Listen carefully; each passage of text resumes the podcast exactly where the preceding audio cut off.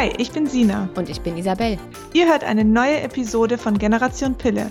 Ungeskriptet, tabulos und unzensiert. Wir sprechen über den Zyklus, die Periode, Hormone, Verhütung und vieles mehr. Also alles, was Frau wissen sollte.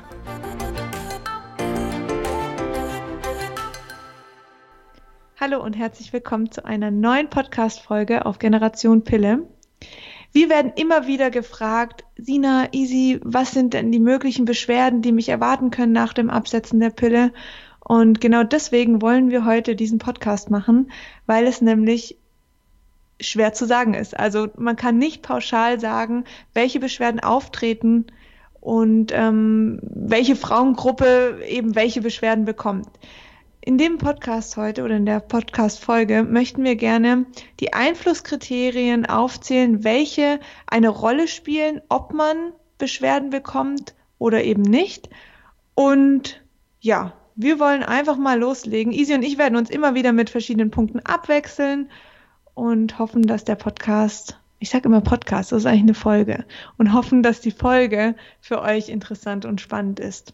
Wir legen einfach mal los. Ja, also, wie Sina schon gesagt hat, ähm, wie das Absetzen der Pille und auch wie die Einnahmedauer der Pille ähm, vonstatten geht und wie man was verträgt und welche Symptome auftreten oder nicht, ist von Frau zu Frau verschieden. Die Frage ist allerdings, warum? Wie man an Sina und mir und an unseren Geschichten ähm, mit der Pille und mit dem Absetzen, die wir ja ähm, vor einiger Zeit beide erzählt haben, für den Fall, dass ihr die Folgen nicht gehört habt, solltet ihr sie euch vielleicht nochmal anhören. Ähm, wie man da gesehen hat, haben wir völlig verschiedene Geschichten erlebt, während bei Sina eher auf ähm, die Psyche, die Haut und die Haare gegangen ist, ist bei mir, war ich vollkommen verschont von psychischen äh, Beschwerden oder von Haarausfall oder Pickeln oder was auch immer. Dafür ist aber mein ganzes Hormonsystem irgendwie zusammengebrochen nach dem Absetzen. Das heißt, ähm, es kann alles passieren, es muss aber auch gar nichts passieren. Und die Frage, die man sich da stellt, ist, ähm, warum? Wovon ist das abhängig? Und ich glaube, der erste Punkt, der sehr wichtig ist, ist das Alter der ersten Einnahme. Also wie alt war ich, als ich die Pille das erste Mal genommen habe? Da geht es noch nicht mal so ums Alter, sondern mehr um die körperliche Entwicklung, die man bis dahin gemacht hat. Also die Pubertät ist einfach ein sehr, sehr wichtiger Prozess ähm, für die Frauengesundheit weil während der Pubertät mit der ersten Menstruation und äh, den ersten Zyklen, die da passieren, ähm, die Pubertät ist einfach mehr als nur Brustwachstum und Schambehaarung. Ähm, es passiert einfach unheimlich viel in dieser Zeit im Körper. Ähm, die Hormonsystem, das ganze Hormonsystem spielt sich aufeinander ein der Körper lernt einen Zyklus zu produzieren mit verschiedenen Zyklusphasen, Eisprung und so weiter und so fort. Und das dauert einfach echt ein paar Jahre, bis der Körper da raus hat, was er machen muss.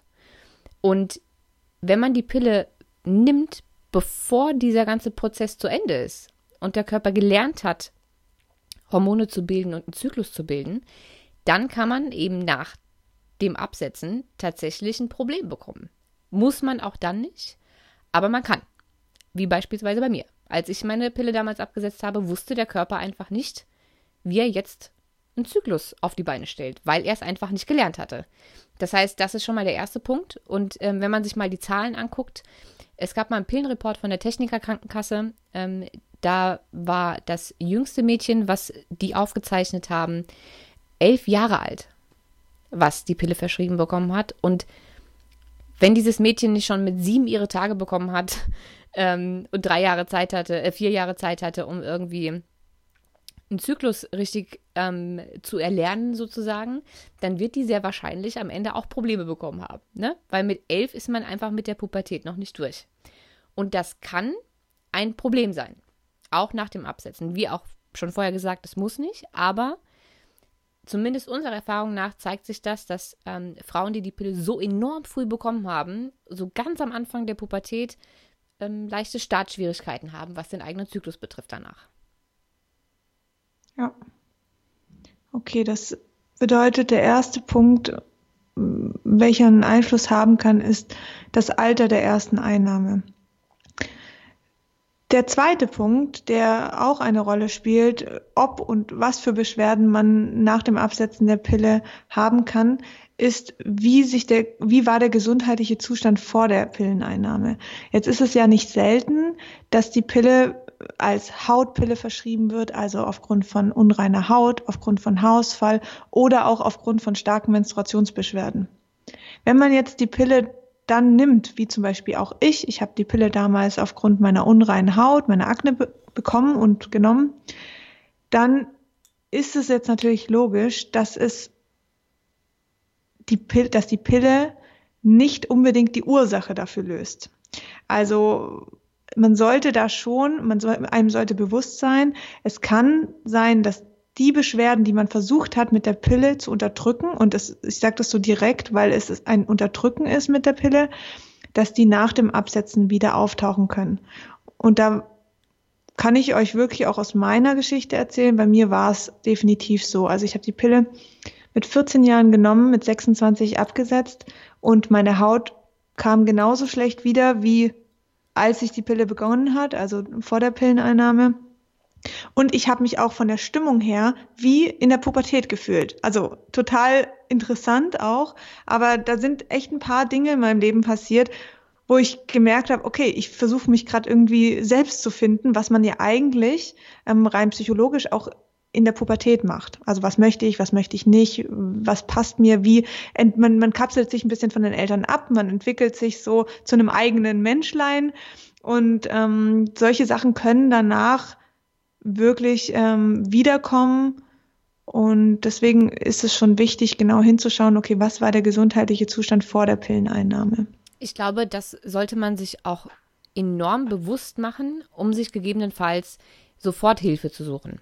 Also ich glaube, für ja. Menschen, die, ähm, die vor der Einnahme der Pille schon Probleme hatten und sie deswegen bekommen haben, ist es immer noch mal hilfreicher, sich Soforthilfe zu suchen bei einem Heilpraktiker oder bei einem allgemeinen Arzt ähm, mit naturheilkundlicher Erfahrung sozusagen, ähm, um vorbeugend schon Hilfe zu haben. Weil wenn eben Sachen wie schlimme Menstruationsschmerzen oder auch Endometriose, es gibt ja auch Endometriose-Patienten, die keine Lust mehr haben, die Pille zu nehmen, das sind alles Themen, ähm, die würde ich alleine nicht in Angriff nehmen. Also da macht es schon Sinn, wenn man weiß, ich bin betroffen von Endometriose, PCOS, starker Akne, ähm, dann im allerbesten Fall sofort jemanden suchen, der einen beim Absetzen unterstützen kann. Es gibt meiner Meinung nach für alles, egal welche Krankheit, eine hormonfreie oder zumindest pillenfreie Behandlung. Ähm, aber trotzdem geht das nicht immer komplett alleine. Das heißt, wenn ihr zu den Damen gehört, die irgendeine hormonelle Krankheit ähm, oder ein Krankheitsbild hatten, was durch die Pille ich möchte nicht sagen behandelt, weil sie behandelt nicht, sondern sie unterdrückt, aber sagen wir mal in Schach mhm. gehalten wurde, dann sucht euch gleich die passende Unterstützung und seid einfach darauf vorbereitet, dass alles, was durch die Pille unterdrückt wurde, danach wieder kommt.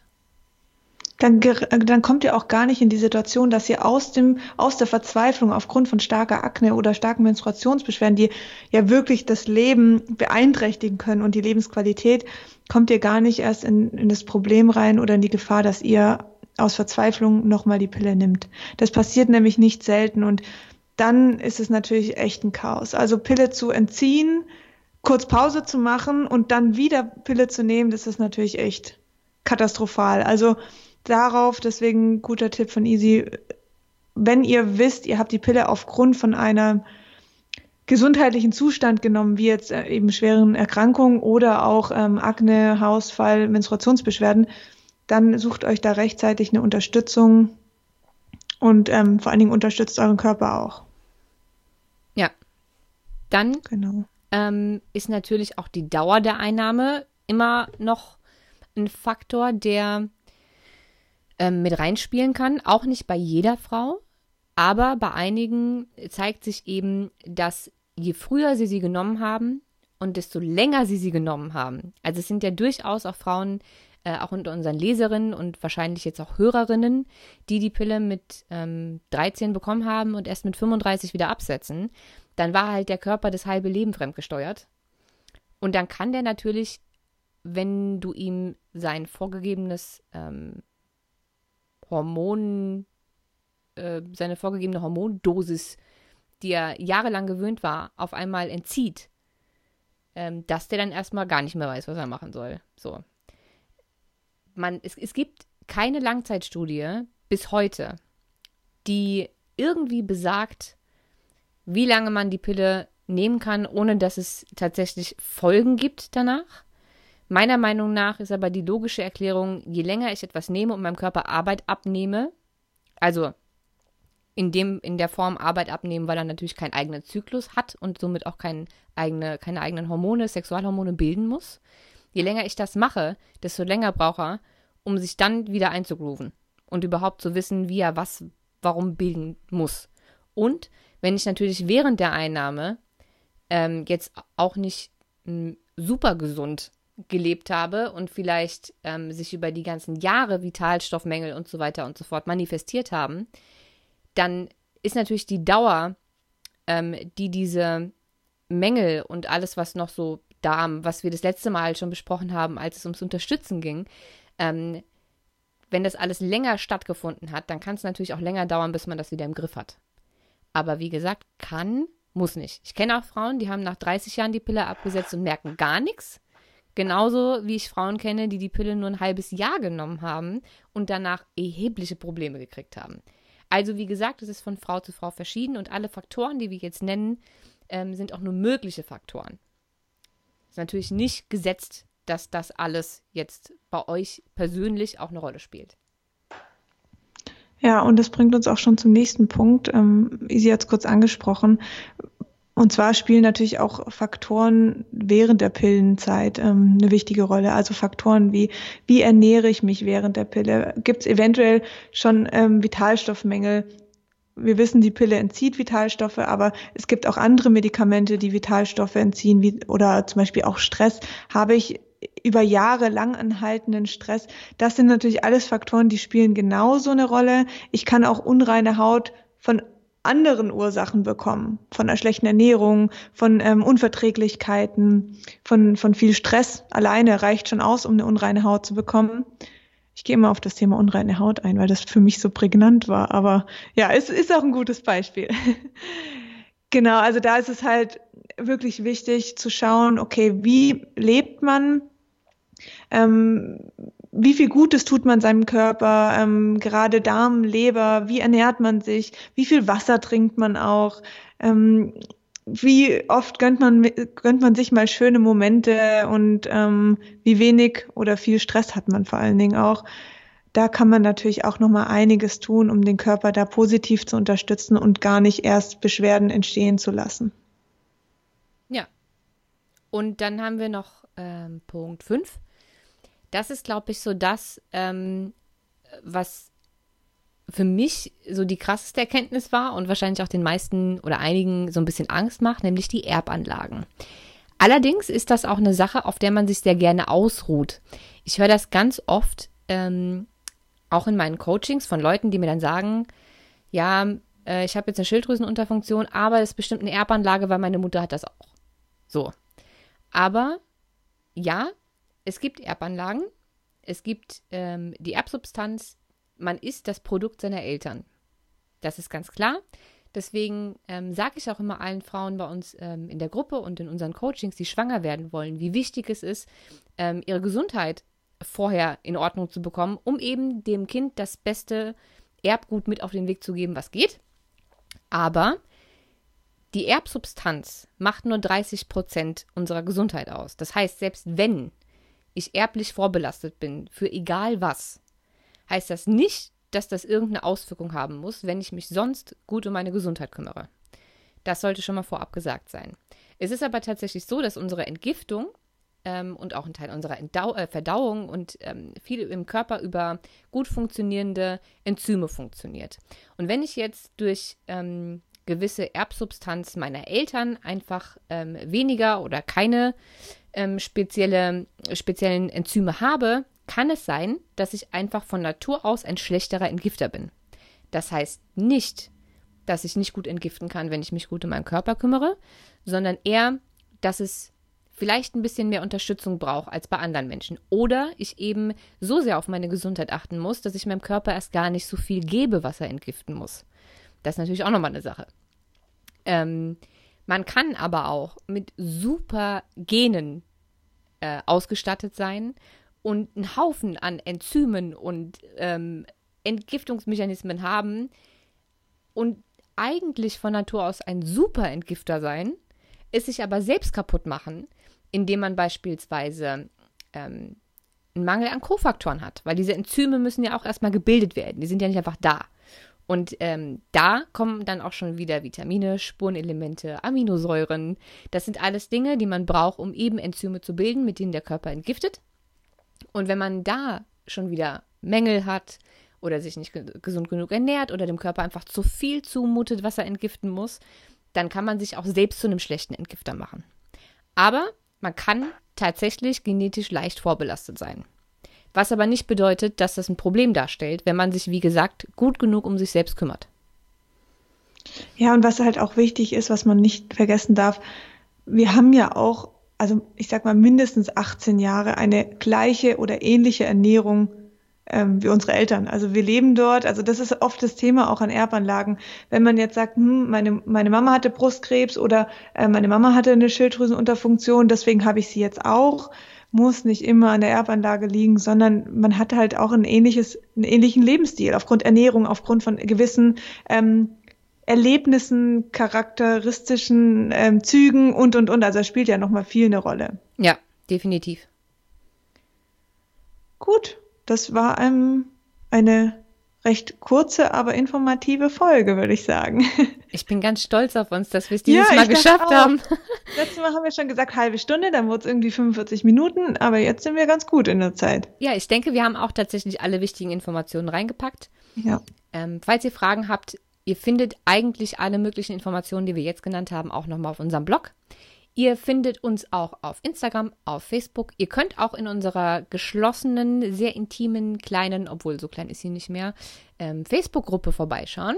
Da sind ganz, ganz, ganz viele Frauen, die alle die gleichen ähm, Erlebnisse, Probleme und ähm, auch Erfolgsgeschichten teilen. Da könnt ihr euch gerne auch austauschen und vorbeikommen. Und ansonsten würde ich sagen, ich freue mich, dass ihr alle zugehört habt. Vielen, vielen Dank und ähm, wenn ihr möchtet, dürft ihr natürlich den Podcast sehr, sehr gerne abonnieren und bewerten und kommentieren. Kann man Podcasts kommentieren? Also Bewertung schreiben. Aber ich habe also hab mich, Kommentar. Ich habe hab mich noch nicht damit angefreundet. Ne? Ich weiß auch immer noch nicht, wie das hier alles heißt. Nee, also ich glaube, man kann nur Bewertung schreiben, zumindest bei iTunes Podcasts. Bei Spotify weiß ich es nicht. Aber falls ihr bei Soundcloud hört, wir noch. Falls ihr bei Soundcloud hört, könnt ihr auch einen Kommentar da lassen. Wir lesen alles und wir freuen uns immer sehr. Sehr. Ja. Also wir freuen uns natürlich sehr, dass ihr alle zugehört habt und ich würde sagen, wir machen jetzt Schluss. Wir hören uns nächste Woche wieder und nächste Woche geht es um Libido und Libidoverlust. Also seid gespannt und wir hören uns nächste Woche. Schönen Tag noch. Tschüss.